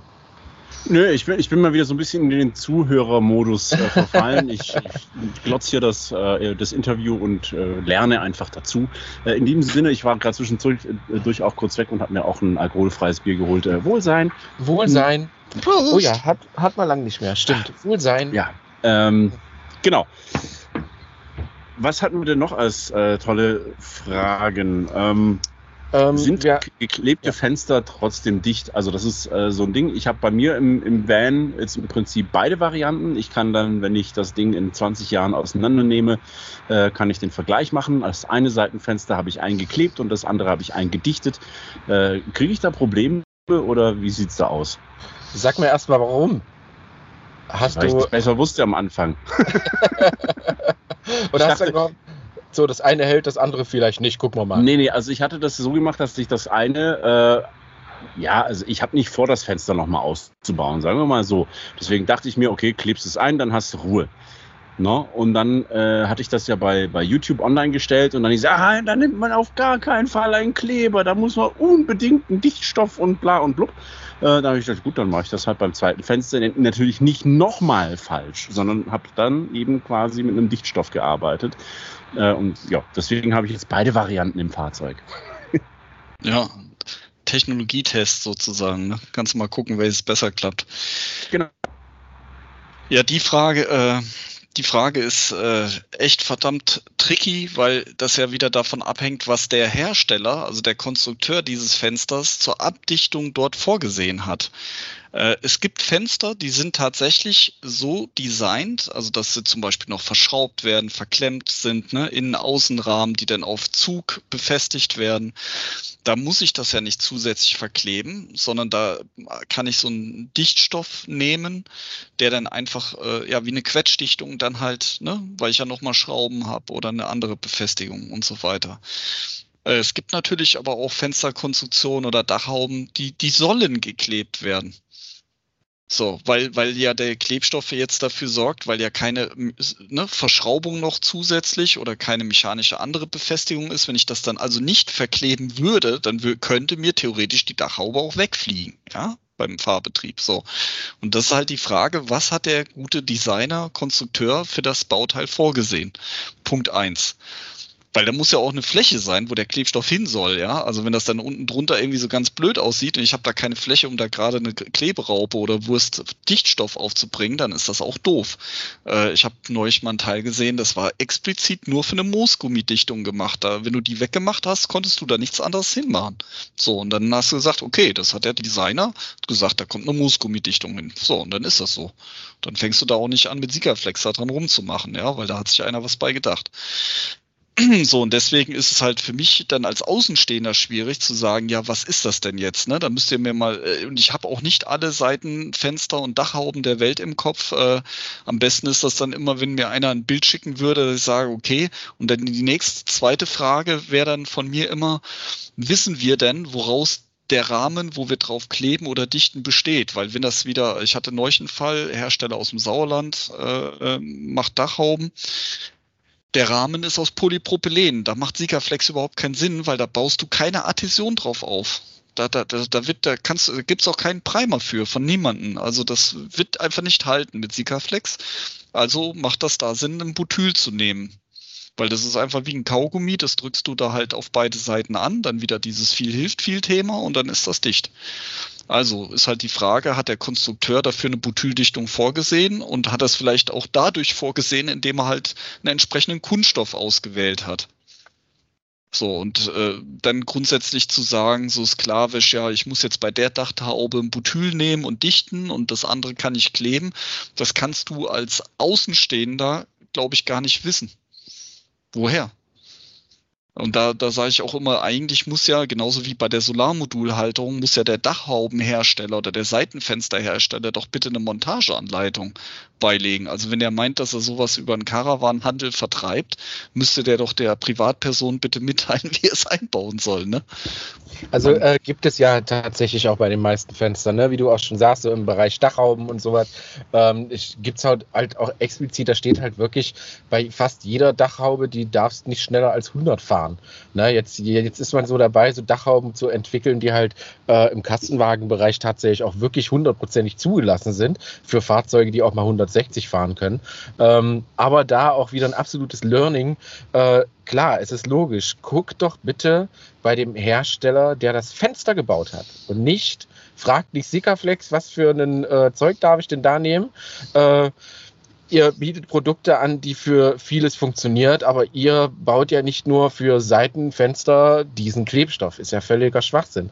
Aber ganz wie du es richtig gesagt hast, äh, der Hersteller hat wahrscheinlich sogar mehrere Dichtarten probiert oder hat gesagt, wir nutzen nun nur den Moosgummi und fertig. Und das äh, steht definitiv irgendwo. Ansonsten, wie das auch bei euch der Fall ist, ähm, fast jede, äh, ich sag mal, jeder Hersteller hat jetzt irgendwo eine Download-Seite. Meistens immer äh, nicht ganz also nicht ganz äh, sichtbar, möchte ich mal sagen. Man muss sich da so ein bisschen durch den äh, Internetdschungel so ein bisschen graben, aber meistens hat eigentlich jeder Hersteller eine Download-Seite, wo ihr Bedienungsanleitung herkommt, ähm, wo Produktinfos dastehen, die äh, wesentlich mehr aussagen als der kleine Zettel, der vielleicht da im Karton beiliegt. Also da, da gerade bei solchen Bauteilen, ähm, die ich jetzt außen aufs Fahrzeug anbringen will oder auch so Sachen, wo hohe Schäden für mich persönlich entstehen können, wie bei so einer Dachhaube, ja. Wenn ich da jetzt irgendwas nachrüste und kaufe mir eine Dachhaube, würde ich auch meine Kaufentscheidung davon abhängig machen, ob ich da eine vernünftige Montageanleitung dabei habe. Und ich habe mir auch schon bei bestimmten Produkten, auch wenn es ein Rasentrimmer war, ist jetzt ein doofes Beispiel, Rasentrimmer, glaube ich, äh, braucht man nicht wirklich eine Anleitung für. Okay, vergessen wir das. Äh, aber es, es gibt halt schon Sachen, wo ich gesagt habe, da lade ich mir vorher im Internet mal die Bedienungsanleitung runter, um zu gucken, ob ich das beherrschen kann. Ja, und äh, wenn man dann merkt, okay, da gibt's keine gescheite Anleitung, das ist nicht bebildert, da sind Rechtschreibfehler drin oder das ist noch nicht mein Deutsch und ich kann kein Englisch oder was weiß ich, dann, dann würde ich da echt die Finger von lassen und halt ein Alternativprodukt, das, dann kostet das vielleicht auch mehr, aber da sitzt dann halt auch einer, der eine Anleitung geschrieben hat und der muss ja auch irgendwie bezahlt werden, ja. Und wenn ich das brauche, so eine Anleitung, äh, dann muss ich halt auch diesen Mehrpreis irgendwo äh, bezahlen, ja, das ist ganz klar.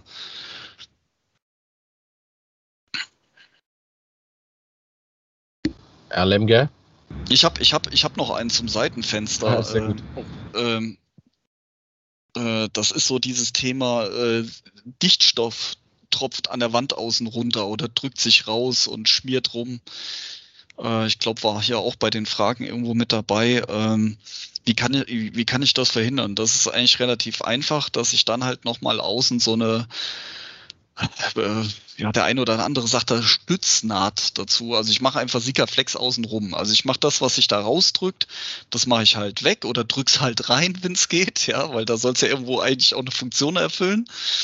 Ähm, und dann mache ich halt das schön sauber, zum Beispiel mit Remover 208. Also ich mache diesen Bereich, äh, ja, entfette ich, mache ich, mach ich den schön sauber und dann entsprechend mit der entsprechenden Untergrundvorbehandlung da nochmal Sikaflex außenrum, wieder 45 Grad Winkel, ne? Stichwort kein stehendes Wasser, Wasser läuft dann ab und so weiter über die Fuge.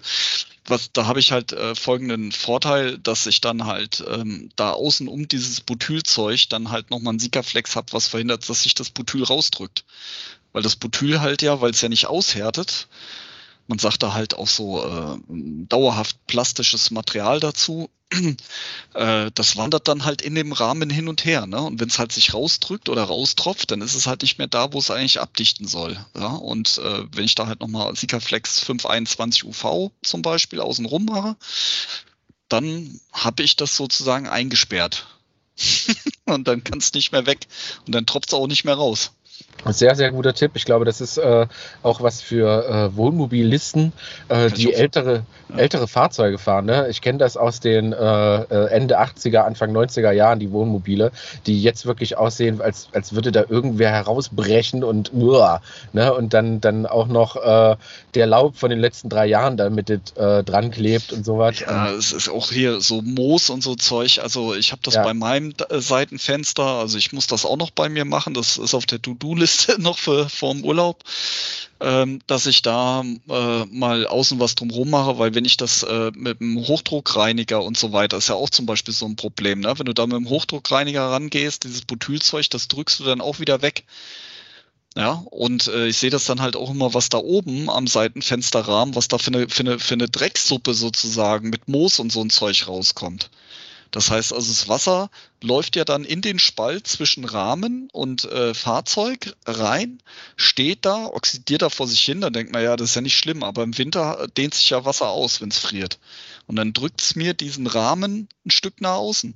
Und jetzt habe ich es wieder, ne? Toleranz. Ein Millimeter Spalt und nur 0,5 Millimeter Butyl dazwischen. Und wenn das halt immer wieder passiert, ne? Rein, äh, also diese Walkbewegung, sag ich mal, ne? Taut auf, friert wieder ein, drückt sich wieder auseinander und das Wasser sinkt dann immer weiter rein in den Rahmen. Ne, und das verhindere ich mit diesem Sikaflex, weil im Prinzip das Wasser überhaupt nicht mehr in den Spalt rein kann. Gut. Sehr schön. Ähm, wir sind schon wieder enorm lange dran, aber so ein paar Fragen haben wir noch. Vielleicht können wir sie relativ schnell ähm, abarbeiten. Ich, ähm, ich, ich, ich, ich, ich, ich, ich, ich. Bitte. Jetzt habe ich den Manuel die ganze Zeit geärgert, er soll auch mal was sagen. Jetzt sagt er was und jetzt will ich aber auch mal was sagen. Weil ich glaube, ähm, ich glaube, ich habe äh, was gelernt bei der folgenden Frage. Ähm, stellt Sika auf äh, äh, Kleber auf was? Stellt Sika auf Kleber her, der auf PE oder PU-Tanks hält. Äh, in Klammern, hatte größere Probleme, meinen Wassertank abzudichten. Mit Sika konnte ich einfach so abziehen, ohne jeglichen Rückstand. Das hört sich ganz danach an, äh, falsches Produkt auf äh, falscher Oberfläche mit äh, gar keiner nee. Behandlung oder äh, Nee, das ist ein äh, Grund, Grundproblem. Also er meint wahrscheinlich PE, also das PE ist Polyethylen und er meint dann aber nicht PU, weil PU wäre ein Polyurethan-Tank. Das hätte ich noch nie gehört im Fahrzeugbau. Vielleicht gibt's das, aber wahrscheinlich meint er eher ein PP-Tank, also Polypropylen. Daraus sind zum Beispiel auch Regentonnen. Äh, da hält nichts drauf. Warum? Das sind äh, äh, Kunststoffe, Polyolefine heißt diese Gruppe hat nichts mit Delfinen zu tun, sondern Polyolefine, PE, PP. Und äh, die haben eine niedrige Oberflächenenergie. Das ist so wie eine Art Teflon beschichtete Bratpfanne. Da hält nichts drauf. In der Industrie gibt's dort äh, Möglichkeiten, mit äh, spezieller Untergrundvorbehandlung, man nennt das Plasma, Corona oder auch Beflammung, also tatsächlich offene Flammen, äh, wird dann die Oberflächenenergie dieses Kunststoffs verändert, die Molekülstruktur und dann kriege ich da eine Verbindung hin mit Klebstoff, ja. Aber für den Do-it-yourself-Bereich funktioniert das überhaupt nicht, weil da braucht man teure Maschinen und Geräte dafür und äh, einfach hoffnungslos. Also du kriegst auf dem PE-Tank kriegst du nichts äh, zu, zu halten. Das ist ja wieder das Beispiel mit dem Batteriekasten äh, beim Caravan-Hersteller, die werden halt zusätzlich vernietet. Also du kannst nicht auf PE oder PP irgendwas kleben. Da es gibt es gibt für bestimmte, ich sag mal Sekundenklebstoffe gibt's so super teure Polyethylenprimer ne, von XY-Hersteller, aber das ist alles für den gewerblichen Bereich. Also muss man einfach aufgeben. Nehmt euch einen Gefrierbeutel zum Beispiel zu Hause, so eine ganz normale Plastikgefriertüte, die ist aus Polyethylen. Da könnt ihr den Effekt mal ausprobieren. Da macht ihr mal eine Sikaflex-Raupe drauf. Das könnt ihr einfach so abziehen. Ne? Und man erkennt das auch schön an einem Wassertropfentest. Also wenn du einen Tropfen Wasser nimmst, einfach aus einer Pipette oder aus einer Trinkflasche äh, und machst einen Wassertropfen und der gibt so einen schönen Bauch, ne, wie bei einem gewachsenen Auto, dann weißt du, dass die Oberfläche eine niedrige Energie hat. Und das ist bei so einem PE-Tank absolut der Fall. Äh, das ist ja auch eigentlich gewollt bei so einem Frischwasser- oder Abwassertank, weil wenn da noch nicht mal ein Wassertropfen dran hält, dann hält da halten auch die Fäkalien oder sonstiges oder Bakterien auch nicht gut dran. Ne? Ja, also andere Tank aufsuchen. Äh, womit dichte oder klebe ich mein Edelstahl-Waschbecken an eine lackierte Arbeitsplatte? Äh, das sagt dann auch wieder die Vorbehandlungstabelle. Muss ich jetzt mal Oh, bis jetzt gerade mal gucken. Ich mache die gerade mal schnell nebenbei auf. Edelstahl, Edelstahl, Edelstahl. Was muss ich da vorbehandeln? Edelstahl, Edelstahl. Da oben haben wir es Edelstahl. Ähm, ja, wenn das im Fahrzeug ist, einfach entfetten. Und das andere war lackiert, 2K-Lack äh, reicht auch entfetten. Und dann mit, äh, also einfach entfetten, zum Beispiel mit Sika Remover oder mit Isopropanol, ja, äh, mit reinem Isopropanol entfetten. Und dann kann ich das einfach mit Sikaflex 552 zum Beispiel verkleben. Fertig. Zip-top. Ähm, Resistenzen gegen Öl etc. Muss ich mir da Gedanken machen, welches Produkt ich verwende? Ja, ähm, grundsätzlich sagen wir halt immer, also die Produkte sind halt kurzzeitig medienbeständig. Also jetzt, wenn da mal so ein Tropfen Öl da drauf ist und dann wieder auch mal weggenommen wird oder abläuft irgendwo hin, ja, dann ist das nicht so das Problem, aber ich kann damit keine Ölwannen abdichten, weil ähm, da gibt es zum Beispiel auch für den Tankstellenbereich. Ihr kennt alle die in den Tankstellen, wenn ihr tankt unten diese Pflastersteine und da ist so eine schwarze Dichtmasse und die ist speziell, äh, äh, die, die hält drei Tage lang stehenden Sprit aus und dann ist selbst das Zeug kaputt. Also es gibt halt kein, kein Material, also es gibt natürlich spezielle Silikone für Getriebe, Ölwannen und sonstiges. Meistens sind das Silikone, die sehr gut medienbeständig sind oder auch Epoxidklebstoffe. Aber ich sag mal, das, was ihr jetzt so unter Sikaflex kennt, ist halt nicht geeignet, um dauerhaft gegen Öl abzudichten oder auch sonstige also es müssen nicht nur immer Säuren sein, es können auch, gerade Mineralstoffe sind extrem aggressiv. Also, also es gibt ja so ein Lied von, von, der, von Rammstein hier, Benzin und so weiter, willst du es nicht ne, von wegen auflösen und so. Also, wie gesagt, wenn ihr was auflösen wollt, schmeißt es einfach in den Benzintank rein und dann ist es irgendwann weg. Ja. Okay. Aber äh, sagen wir mal so, äh, wenn kurzzeitig irgendwas drüber läuft, ist es kein Thema. Ich mache das sauber und alles wieder gut, ne? Ja, die Produktdatenblätter sagen aber auch auf der Seite 2 immer, äh, äh, wie gut das Produkt gegen entsprechende Medien äh, äh, geeignet ist. Da steht dann aber leider auch immer so ein bisschen, ja, weil man will sich da natürlich auch von der Herstellerseite nicht festlegen. Ähm, dann heißt es ja, ist kurzfristig beständig. Ne? Was ist kurzfristig? Ja, kurzfristig heißt halt nun mal nicht dauerhaft. Ja, so. Aber wie schon gesagt, ne, wenn da mal, äh, wenn ich da unterm Fahrzeug was abdichte und da kommt mal ein Tropfen Öl dagegen, dann ist das nicht nicht schlimm. Ja. Ja. Christian. Oh, soll ich jetzt wieder eine Frage stellen? Ja. Äh, maximale Dicke der Dichtwurst. Ich finde ein teurer Satz. Ja, also, ich, ich, weiß schon, dass du dir die ausgesucht hast, weil du äh, die, nach, die danach nicht fragen wolltest. Warum? Ähm, ich glaube, bei dieser, äh, weiß da wieder um, um, da steht was von vegan. Aber kommen wir gleich zu. Äh, bei, bei maximaler Dicht, äh, Dicke der Klebwurst war, glaube ich, auch so ein bisschen äh, mitgeschwungen die Frage. Ähm, man hat ja diese Sicken am Dach und wenn man da jetzt quasi sein Dachfenster einkleben möchte, äh, gibt es ja so äh, möglich oder gibt es so Spezialisten, die sagen, okay, dann machst du einfach drei Zentimeter äh, Sika und dann klebst du das einfach ein. Ja, ich sag mal, die Höhe ist ja nicht das Problem. Also elastisch kannst du fast, äh, ist nicht ganz richtig, was ich jetzt sage, aber mal so pauschal äh, in den Raum geworfen, äh, äh gibt es eigentlich keine so wirklich maximale Klebschichthöhe. Ja, das Problem ist ja dann immer wieder beim Thema Durchhärten dann die Breite. Ja, so, also so, du, kannst, du könntest jetzt drei Zentimeter in der Sicke hoch machen, solange die Kleberaupe dann von jeder Seite, äh, ich sag mal, vielleicht auch nur höchstens drei Zentimeter ist, ne, wieder dieser 15 Millimeter links und rechts, weil da ist dann meistens Schluss. Also man sollte eine Kleberaupe von der Breite sozusagen, nicht von der Höhe, äh, nicht viel breiter machen als drei Zentimeter, weil äh, irgendwann härtet es halt in der Mitte dann nicht mehr aus.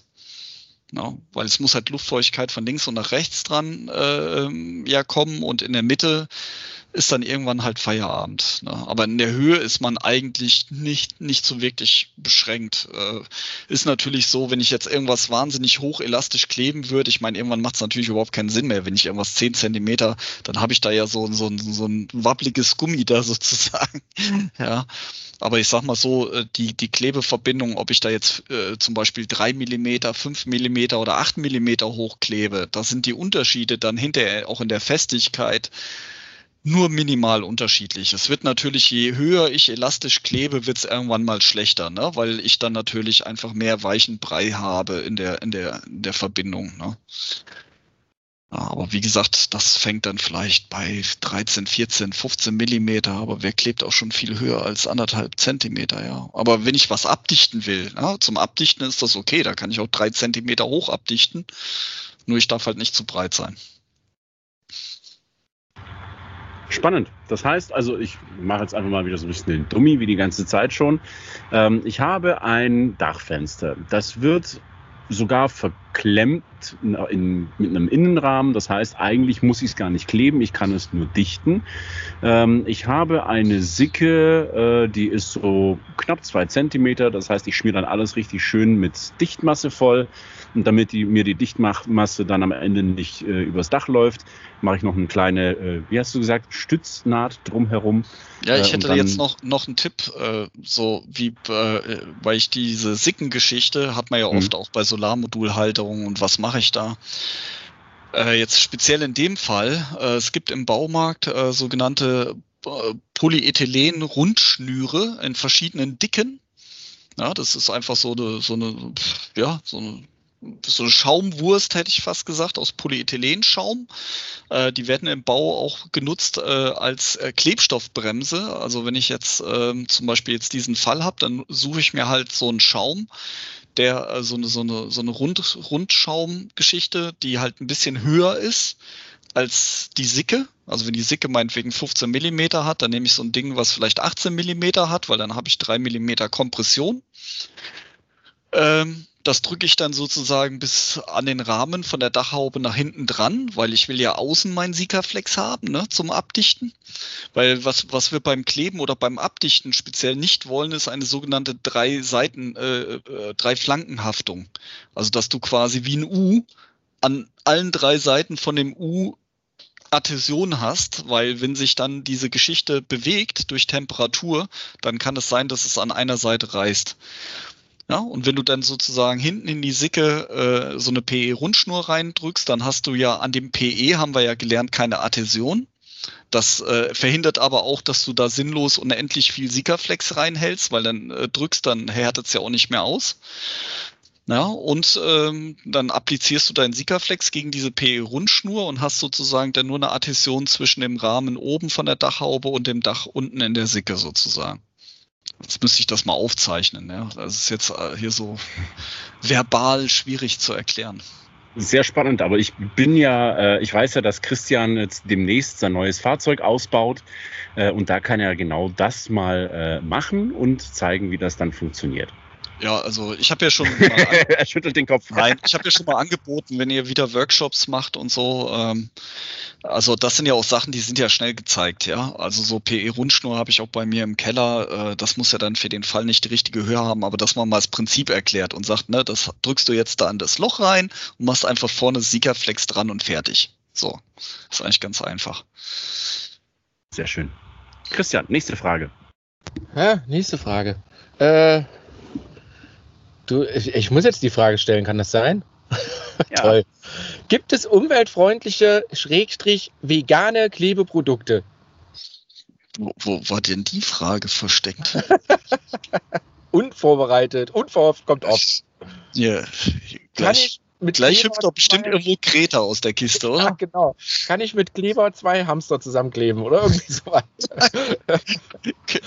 Äh, äh, davon, davon rate ich ab mit den Hamstern. Auch vom Verzehr von Sikaflex rate ich auch ab, ja. Äh, ja, nee, dieses Thema umweltfreundlich ist äh, tatsächlich so ein äh, Thema. Ich meine, Nachhaltigkeit ist ja schon so ein Megatrend auf jeden Fall. Ähm, ähm, ich sag mal, ich glaube, das spielt ja eher darauf ab. Ich meine, jedes chemisches Produkt äh, äh, verbraucht Ressourcen, da brauchen wir uns nichts vormachen. Ne? Die Kartusche ist aus irgendwas, äh, äh, der Inhalt ist aus irgendwas, also von daher ähm, so. Also es gibt natürlich mittlerweile auch Hersteller, die bieten Klebstoffe an auf der Basis natürlicher Rohstoffe. Ähm, Das hat sich aber, wenn ich jetzt mal so in der Industrie gucke und auch unsere Marktbegleiter, hat sich das jetzt nicht so wirklich durchgesetzt. Ich glaube, was aber schon ein Punkt ist, ist so dieses Thema, was kommt denn aus diesen Produkten raus bei der Verarbeitung? Also dieses Thema Arbeitssicherheit, ja, weil keiner, der mit einem Produkt arbeitet, möchte ja gerade, wenn er was im Innenraum abdichtet und schläft da mit Kindern drin und so, möchte er nicht irgendeinen Mist einatmen, ja. Ja, das sind der Leute Asthma, Allergien oder sonstige Sachen kriegen. Und äh, die Produkte, die wir äh, ja, ich sag mal, die Produkte haben halt auch in den letzten Jahren immer weiter eine Reduktion von organischen Lösemitteln erfahren. Es gibt auch viele Produkte, die sind lösemittelfrei, also da einfach mal in das Produkt oder auch Sicherheitsdatenblatt reinschauen äh, und sich dann unter diesen Gesichtspunkten was aussuchen. Und die Produkte, die wir jetzt auch fürs nächste Jahr rausbringen, die sind äh, zum einen halt ne, Isocyanat, PVC-frei, lösemittelfrei und jetzt kommt's ganz neu bei Sika äh, wird das Thema sein oder ist auch schon bei vielen Produkten das Thema Phthalatfrei. Also ihr, ne, ich habe ja hier so eine Trinkflasche, da steht auch drauf BPA-free, ne? Weil diese Phthalate, die haben so äh, hormonähnliche Wirkungen und reichern sich auch im Körper an und können dann halt auch zum Beispiel äh, erbgutschädigend sein und so weiter und so fort. Und wenn die Leute halt mit dem Finger da das Sikaflex, ne, hatten wir wieder mit Handschuhe und so weiter, wenn man natürlich da stundenlang irgendwelche Sikaflex-Geschichten abglättet, ohne Handschuhe anzuziehen, dann kann das natürlich auf die Dauer auch ungesund sein. Ne? Und deswegen haben wir jetzt auch speziell für den DIY-Bereich phthalatfreie Produkte, die gleichzeitig aber auch extrem emissionsarm sind. Ähm, es gibt dort so eine, so, ein, ja, so eine Art Zertifizierung, also das nennt sich EMI-Code, kommt eigentlich aus dem Baubereich, ja, dass wenn ich irgendwas abdichte, im, im, ne, weil ich habe ja viele Meter Fugen im Haus und habe Fenster zu und so weiter und so fort. Und da ist die höchste Stufe EC1 Plus, also äh, das ist so wie A beim Kühlschrank, muss man sich das vorstellen, ja. Und äh, das haben auch die neuen Produkte fürs nächste Jahr. Also dass sie extrem emissionsarm sind, phthalatfrei, isocyanatfrei und so weiter, sofort frei. Ja. Und äh, was auch bei Sika ein Thema ist, dass wir auch das in Richtung Verpackungen denken. Also wir versuchen auch zukünftig die Kartuschen, gerade auch die Kunststoffkartuschen ähm, ähm, aus äh, ja, aus äh, Post-Consumer recyceltem Material, also Sprichwort gelbe Tonne, ja, oder nee, wie heißt das, grüner Punkt, gelbe Tonne und so weiter. Also dass das halt äh, äh, Kunststoffe sind, also re recycelte Kunststoffe, die ihr, was weiß ich, Joghurtbecher oder was auch immer, ja. So, und dass dann daraus Kartuschen gemacht werden. So, also es gibt diese, es, also es gibt diese Trends auch bei Sika absolut. Ich denke, jeder größere Konzern äh, wird auch von seinen Investoren heutzutage gefragt, was man in der Hinsicht macht. Da reicht die Solaranlage auf, auf der Betriebskantine irgendwann nicht mehr aus, ja.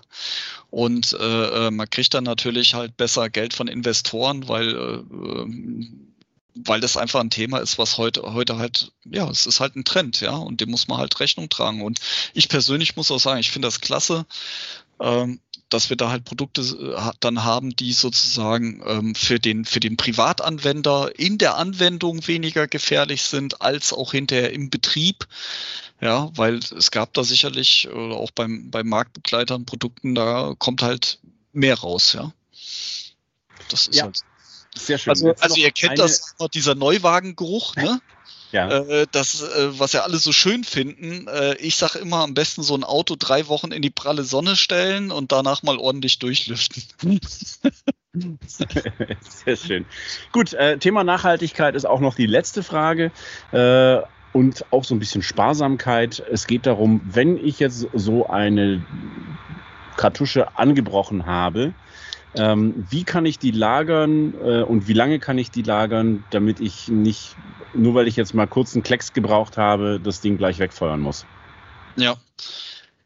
Ähm, da gibt es viele Tricks. Ähm, es gibt ein paar Produkte äh, bei Sika, zum Beispiel Sika Flex 111 oder so gerade so gelbe Bauprodukte, die haben jetzt mehr und mehr schon solche, äh, ich sag mal, äh, Stopfen mit Gewinde, ja, die kann ich dann sozusagen drauf machen. Wenn ich die Kartusche natürlich zu weit abgeschnitten habe vorne, dann geht das natürlich nicht mehr, weil dann das Gewinde weg ist. Ähm, aber generell gibt es so einen alten Trick, äh, äh, den ich eigentlich empfehlen kann. Und zwar, ich nehme einfach äh, eine neue Düsenspitze Also ich mache eine neue, also wenn ich die alte angeschnitten habe, dann funktioniert der Trick halt nur, wenn ich eine neue Düsenspitze nehme. Ich nehme also eine neue Düsenspitze, drücke das Sikaflex, bis es vorne rauskommt, aus der Düsenspitze raus und hau mir dann noch eine Schraube da vorne rein.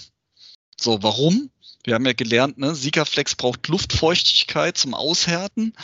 Äh, wenn ich da eine Schraube drin habe, die besteht ja aus Metall und durch Metall geht ja kein Wasser durch. Ne? So, und damit ist das Thema erledigt. So, und dann kann ich halt, ich sag mal, so eine Kartusche, ich mache da auch immer gerne Experimente bei mir selber im Keller und probiere aus, wie lange das dann noch hält. Äh, Habe ich schon angebrochene Kartuschen noch nach zwei Monaten äh, weiter verarbeiten können. Es kann natürlich sein, in dem Moment, wo ich so eine Kartusche mal aufgemacht habe, dass mir dann sozusagen die Luftfeuchtigkeit über das Gewinde von der Düse reinkommt. Weil ja diese Kunststoffgeschichten ne, von der Kartusche und der Düse, da sind ja auch Toleranzen drin in den Kunststoffbauteilen da kann, da kann halt auch Wasser reinziehen.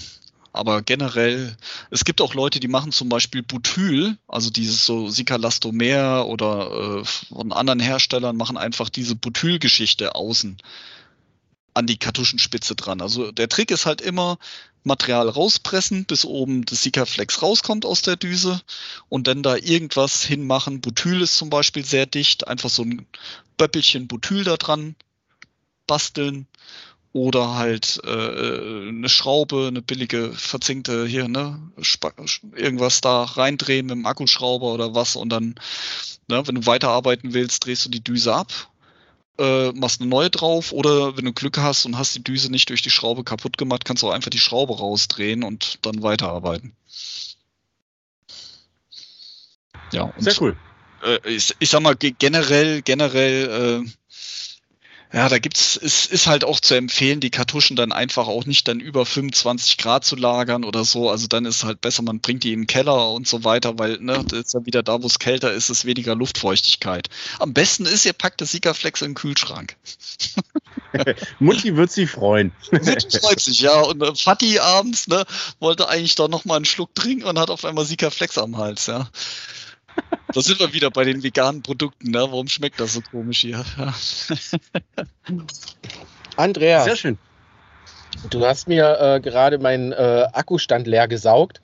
Ähm, eine grandiose Folge. Also wirklich, wirklich krass. Wir haben viele, viele Fragen beantwortet. Ich habe schon wieder was gelernt und das äh, will bei mir was heißen, weil ich bin lernunfähig und äh, wirklich grandios und äh, ich hoffe, euch da draußen hat es auch was gebracht, aber ich denke, äh, wir haben so ziemlich alle Fragen beantwortet. Ansonsten haut euch der liebe Manuel noch die einzelnen Links in die Show Notes, wo ihr mal äh, nachgucken könnt, was vor allen Dingen Haftung von Sikaflex und so weiter äh, verlinkt auf jeden Fall auf die Camper-Seite äh, von Sika, was wirklich sehr interessant ist und ähm, ich bin völlig platt, völlig begeistert, weiß gar nicht mehr, was ich sagen soll. Deswegen vielen lieben Dank, lieber Andreas. Ich gebe ab an Herrn Lemke.